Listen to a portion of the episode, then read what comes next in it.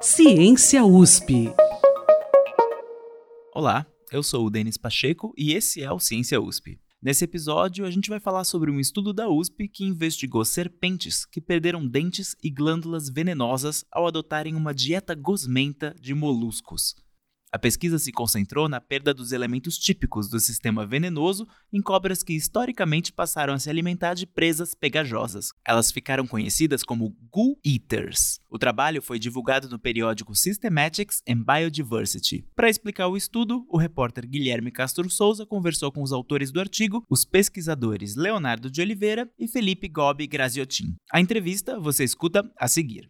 Rastejantes, sorrateiras, letais. Quando sua arma não é o veneno, é a força, enrolando-se em sua presa e sufocando-o até a morte. Desde nosso primeiro contato com elas, as cobras amedrontam e fascinam os seres humanos. O que passa despercebido para muita gente é que nem todas as cobras são tão assustadoras assim. Além de só atacarem quando estão com fome ou se sentem ameaçadas, muitas nem são peçonhentas, ou seja, não conseguem injetar o seu veneno na presa. Na realidade, as cobras estudadas pelo Leonardo e pelo Felipe sequer têm presas. Essas goo eaters, comedoras de gosmas em português, se alimentam de minhocas, lesmas e moluscos. E para falar a verdade, são até fofas. Confiram a matéria publicada no jornal da USP para verem as fotos, link no post. Apesar de se espalharem por toda a América do Sul e Central, até o momento pouquíssimos cientistas estudaram esses animais. Na verdade, Eaters é um apelido. Elas não possuem um nome oficial, mas se depender dos pesquisadores da USP, isso está para mudar pesquisadores lá em 93 propuseram esse termo e esse termo foi se mantendo. E aí, hoje em dia, a nossa pesquisa, inclusive, já começando a adentrar nela, ela teve um dos papéis, que talvez o Felipe vai falar um pouco melhor sobre isso, foi testar para saber se esses grupos de fato, essas serpentes de fato, tinham um parentesco em comum. A gente decidiu então realizar esse esforço conjunto, fazer uma análise filogenética bem ampla desse grupo de serpentes, que são os Dipsadini, né, uma subfamília. Então a gente tentou gerar dados moleculares novos para espécies-chave para o entendimento das relações filogenéticas entre essas espécies e utilizar também bancos de dados disponíveis online e combinar tudo isso na maior filogenia já produzida para essa família, essa subfamília de serpentes. O Leonardo me falou que as Guitras representam quase 10% de todas as espécies de cobra no mundo. E elas são bem estranhas quando as comparamos com as suas colegas, principalmente porque possuem uma série de adaptações próprias para comer animais gosmentos. E pode até parecer brincadeira, mas caçar uma lesma é mais difícil do que parece. Então imagina só, uma glândula ali na boca com um duto saindo na região da frente da boca. E aí, quando a gente observa filmagens desses bichos comendo, em particular comendo caracóis, né? Caracóis têm as conchas, né? E o molusco fica no interior das conchas. Essas cobras, elas pegam a mandíbula delas e botam dentro das conchas dos caracóis. E elas removem o caracol do interior da concha sem quebrar a concha. Então a gente começou a ver, olha só que interessante, elas têm glândulas diferenciadas na região da mandíbula, condutos voltados para a região da frente da boca, liberando algo que a gente já sabia desde então que não era muco. Muco é esperado para lubrificação. Elas produziam proteínas mesmo, então são glândulas que produzem Prote... É, conteúdo proteico. O conteúdo proteico ele abre um leque muito grande de possibilidades, né? tanto que o veneno das cobras é proteico. Sem esse conteúdo proteico, as cobras comedoras de gosmas sequer conseguiriam engolir lesmas ou moluscos, já que o muco desses animais é capaz de colar a boca de serpentes despreparadas. Apesar de terem adquirido essa habilidade, as guítras perderam outra, que é bem característica de seus parentes, seu veneno. Então a gente primeiro não sabia se elas tinham ou não tinham glândulas de veneno, e depois se elas tinham, não sabia o tamanho delas, não sabia como elas eram. E aí, uma das propostas desse artigo de 2023 foi olhar para isso com mais detalhes. O veneno das cobras, eles, a, a, hipótese que a gente tem é que ele surgiu uma única vez na história evolutiva e depois ele foi sendo perdido ao longo da evolução. Quando eu comecei a olhar para os Guiters, aí sim eu vi que ninguém tinha. Então eu usei vários métodos, né? usei método de tomografia, usei método de histologia, usei método de dissecção. Então, eu olhei várias serpentes de vários grupos de guiters e aí nenhuma delas tem a glândula de veneno.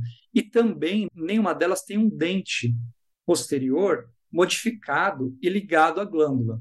Tá? Tanto que essas imagens estão no nosso artigo aí de 2023. Até recentemente, além de não saber se as goitres tinham glândulas de veneno, não se sabia ao certo nem se elas constituíam um grupo geneticamente aparentado. O trabalho do Felipe no estudo foi exatamente esse: construir uma árvore filogenética desses animais, isto é, determinar uma hipótese de parentesco entre eles esses guíters, a relação entre eles era meio que um mistério, porque nunca se tinha conseguido colocar todos eles numa mesma filogenia. Nesse trabalho a gente conseguiu isso, então a gente conseguiu demonstrar que eles são um grupo natural. E dessa forma, todas essas características, tanto ecológicas como, como fenotípicas, anatômicas, agora elas fazem um sentido, elas têm um sentido evolutivo. Elas não são como convergências de grupos distintos, elas representam na verdade um passo evolutivo único na na história dessa serpente, que ocorreu ao longo da evolução dentro de um grupo que se especializou numa dieta e foi adquirindo características fenotípicas e características genéticas distintas relacionadas a esse novo hábito que eles adquiriram.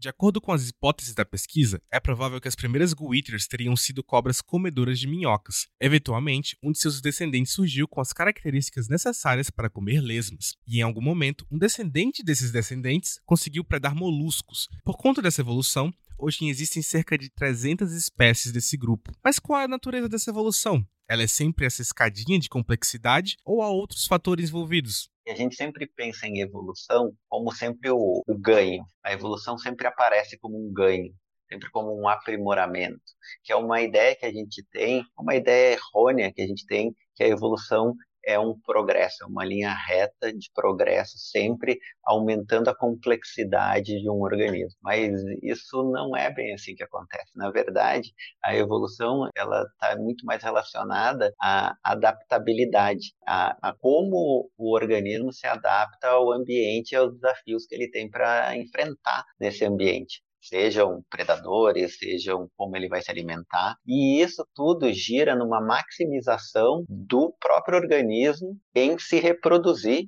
deixar descendentes e uma minimização de custos energéticos. Nessa lógica de eficiência energética dos seres vivos, as guítres perderam suas presas e se tornaram letais apenas para as lesmas e caramujos. E com essas características se espalham por toda a América do Sul e América Central. E uma delas que você pode conhecer é a cobra dormideira, um animal inofensivo para nós, que, como defesa, se parece com uma pequena jararaca. Então, muitas vezes elas são mortas ou elas são trazidas aqui para o Instituto Butantan porque as pessoas pensam que é uma jararaca, mas na verdade é uma guítera, uma serpente que não tem nem presa de veneno, ela não tem nenhuma glândula para produzir veneno. E ela só come caracóis e lesmas, né? Essa é uma serpente bem comum em todo o Brasil, elas são as serpentes do gênero Dipsas e elas ocorrem no Brasil inteiro, elas têm uma diversidade diversidade muito grande na América do Sul e uma diversidade muito grande também na América Central. Um outro grupo de serpentes que ocorre aqui no Brasil, que também é guíter, são as serpentes fossoriais do gênero Atractus. Chama cobra da terra, tem várias, depende do lugar, tem um nome, né? E ela é muito comum, é a serpente, é uma das serpentes mais comuns que alguém vai encontrar revirando o quintal. Encerrando nossa conversa, o Leonardo destacou que ainda temos muito a descobrir sobre as guíters. Por exemplo, sabemos pouco sobre o conteúdo das glândulas desses animais. Os estudos filogenéticos precisam ser aprimorados e novas pesquisas analisando o desenvolvimento embrionário dessas serpentes podem ajudar a descobrir como elas perderam suas glândulas de veneno. Para ele, é o estudo dessas glândulas que torna as cobras animais tão interessantes. Só que ainda hoje a gente sabe muito pouco sobre essas glândulas. As cobras, elas têm cerca de oito tipos de glândulas diferentes na região da boca. Tá? Então é muita coisa. Pensando que a gente, né, como mamíferos aqui, nós temos três. As cobras têm oito. Então elas têm muita glândula na região da, da cabeça, em particular da região da boca, só que a gente sabe muito pouco sobre a função dessas glândulas. Então a, a nossa linha de trabalho vai um pouco nessa direção aí, de tentar entender qual a função dessas glândulas e olhar do, do ponto de vista evolutivo, né? como que elas surgiram, como que elas se modificaram, como que elas se diferenciaram, vai muito nessa linha. E para isso a gente vai se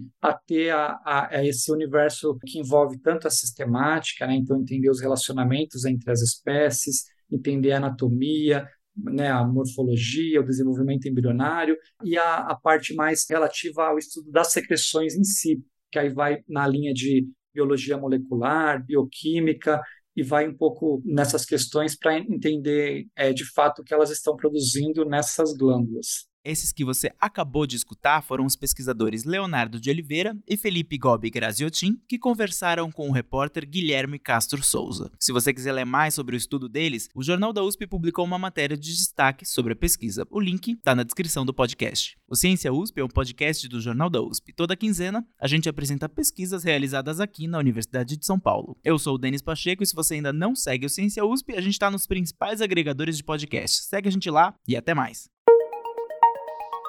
Ciência USP.